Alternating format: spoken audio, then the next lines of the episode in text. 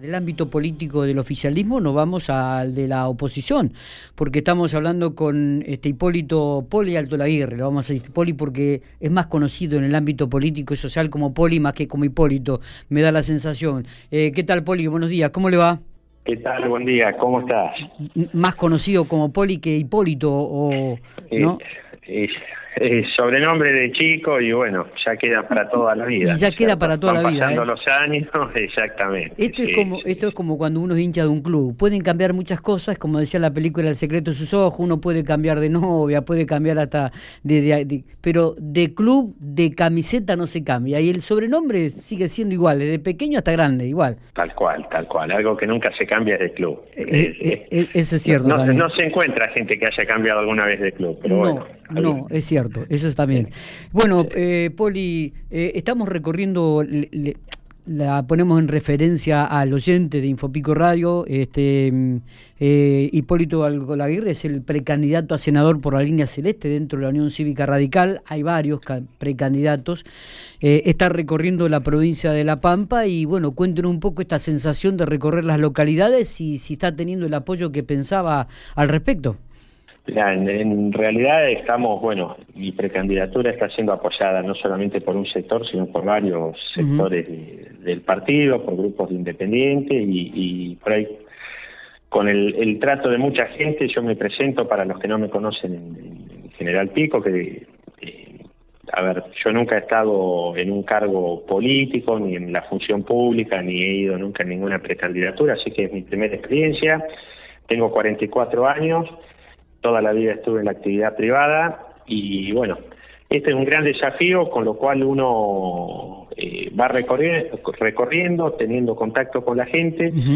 y, pero con una firme convicción de que mm, cuando se llega al Congreso uno tiene que tener claro y hay que transmitir lo que uno quiere hacer, porque muchas veces vemos que mm, eh, se, se tornan las discusiones en, cuestiones personales o en cuestiones... Eh, por ahí generalizadas y creo que cada candidato va a tener que decir en esta elección para qué quiere ser y qué es lo que va a hacer con los temas de debate nacional, ¿no es cierto?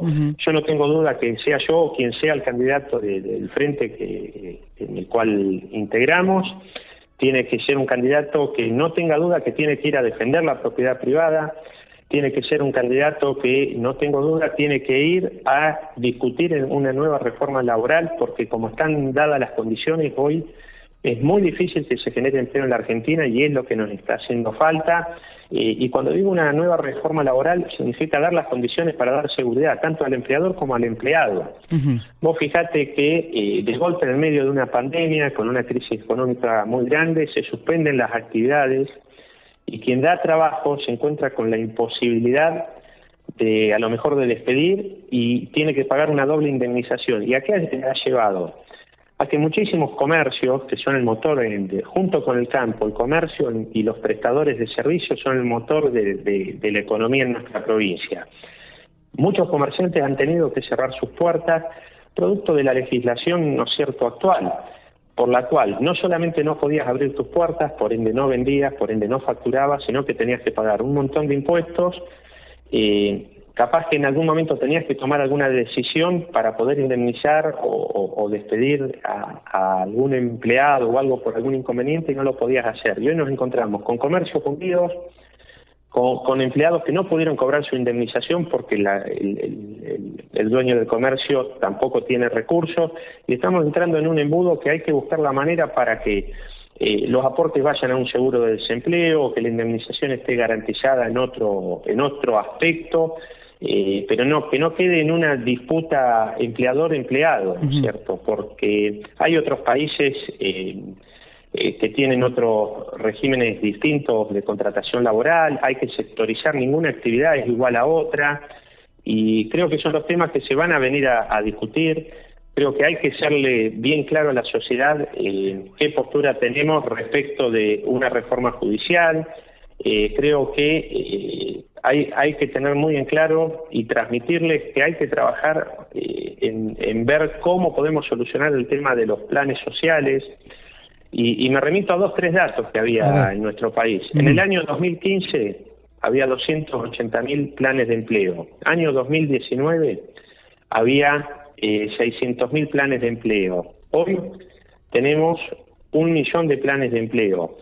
Eh, y la realidad es que esa gente hoy no está teniendo en su mayoría ninguna actividad ni, ni genera ningún recurso, ya sea para el Estado, para un privado, y hay que darle una orientación a dónde van, porque estamos corriendo un riesgo, y es que se, corra la, que se pierda la cultura del trabajo, la cultura que hizo grande a este país y, con la cual este país llegó a ser una potencia. Si no recuperamos la cultura del trabajo, si no recuperamos a la educación como medio de movilidad social, Hoy tenemos un 50% de pobres, es muy probable que de acá a unos años tengamos un mayor porcentaje y, cada vez estemos peor. Creo que todos juntos, cuando digo todos, todos los actores políticos, de todos los partidos, hay que ponerse a trabajar muy firme en esto, porque de esto se sale con política, ¿eh? Eh, más allá que hoy la sociedad esté enojada con todos los partidos, porque está enojado con el oficialismo, está enojada con la oposición, porque porque ven que no hay respuestas.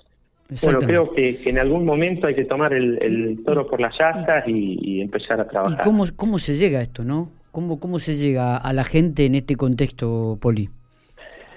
Mirá, eh, yo veo esto, va a ser una elección muy complicada, atípica, donde creo que nadie tiene mucha experiencia. Creo que el rol de los medios de comunicación va a ser fundamental para poder transmitir a la sociedad en esta situación de, de pandemia cuáles son las propuestas Creo que las redes sociales van a ser fundamentales y, va a ser una campaña típica, a diferencia de la que hemos tenido, por lo menos que uno ha conocido, ¿no es cierto?, con el correr de los años, eh, donde las campañas eran con el puerta a puerta, con actos, con mucha panfletería, Creo que en este, eh, en este momento va a cambiar totalmente eso y, te insisto, un rol fundamental para que la sociedad se informe, sepa y elija a quien quiera votar van a eh, ser los medios de comunicación. Eh, el otro día estaba leyendo que hay dos tipos de políticos, ¿no?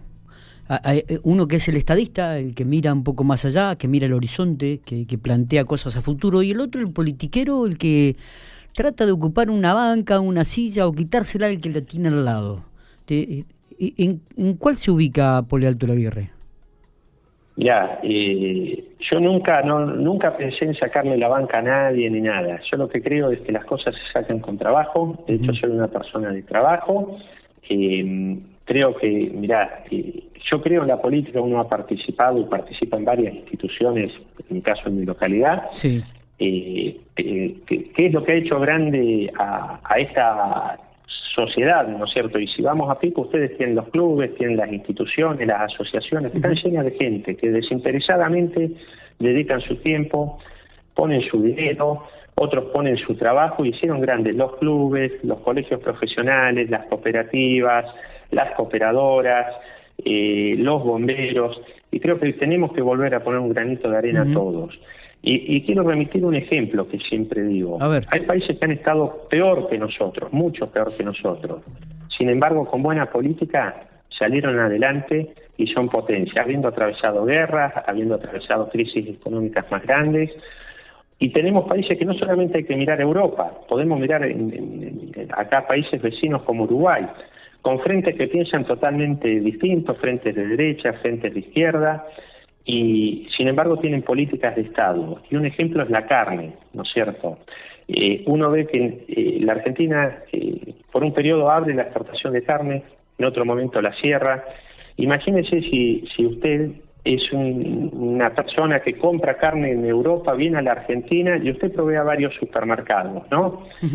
Y de golpe le decimos nosotros, no le vendemos más. ¿Qué va a hacer usted?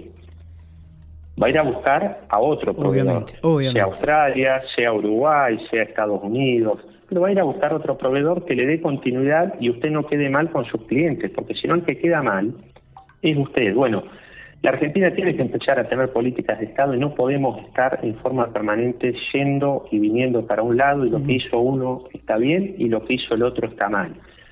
Eh, creo que algo que, que se viene en los próximos años es que hay que trabajar para que termine la grieta, porque si seguimos con esta grieta vamos a terminar mal todos. Y cuando digo todos, es todos. Todos tenemos un, y que digo que la gente y el pueblo es el que en definitiva paga las consecuencias. Eh, Hipólito, eh, ayer hubo una, anoche hubo una reunión en la Unión Cívica Radical, allí en Santa Rosa. Aparentemente se presentaron todos los precandidatos. Cuéntenme algo sobre la misma. Sí, eh, bueno, el presidente del partido, Julio Pechín, convocó a todos los, precandidatos y a representantes de, de los distintos sectores. Y bueno, la verdad que fue una buena reunión donde empezamos por lo menos a todos estos temas que yo estoy transmitiendo, a decir, bueno, este, esta tiene que, en base a esto tiene que ser la plataforma nuestra, tenemos que tener un mensaje claro eh, a la sociedad. Y empezó la, llamémosla preparatoria, a lo mejor nos tendríamos que haber reunido antes, esa es la, la, realidad, pero bueno, eh, bienvenido el primer acercamiento y seguramente hoy, mañana tendremos algún otro encuentro. Este, ¿Va a estar por pico? Eh, sí, sí, sí, sí. El día jueves voy a estar. Bien. Eh, no sé si tenemos algo más para agregar. Lo bueno era la presentación esta que está haciendo en sociedad. Este Poli está recorriendo las provincias, está recorriendo algunas localidades. El otro día estuvo en Ralicó. Han, hemos recibido un mail inclusive de, la cantidad de gente que lo ha apoyado y que lo apoya en esta precandidatura. Bueno, creo que se están dando los pasos correctos de la Unión Cívica Radical como para unificar listas. Me parece que sería lo más adecuado, ¿no? De acuerdo a su pensamiento. Sí, sí, la, la, realidad es que la gente, a ver, está pidiendo que, la oposición esté junta, que esté unida y bueno, y los que apoyan un modelo, lógicamente, seguirán apoyando ese modelo y uno tendrá que convencer eh, eh, de, que hay otra posibilidad y que el país tiene que tomar otro camino y los que nos acompañen a nosotros realmente están pidiendo que estemos unidos y que seamos competitivos también en el proceso electoral.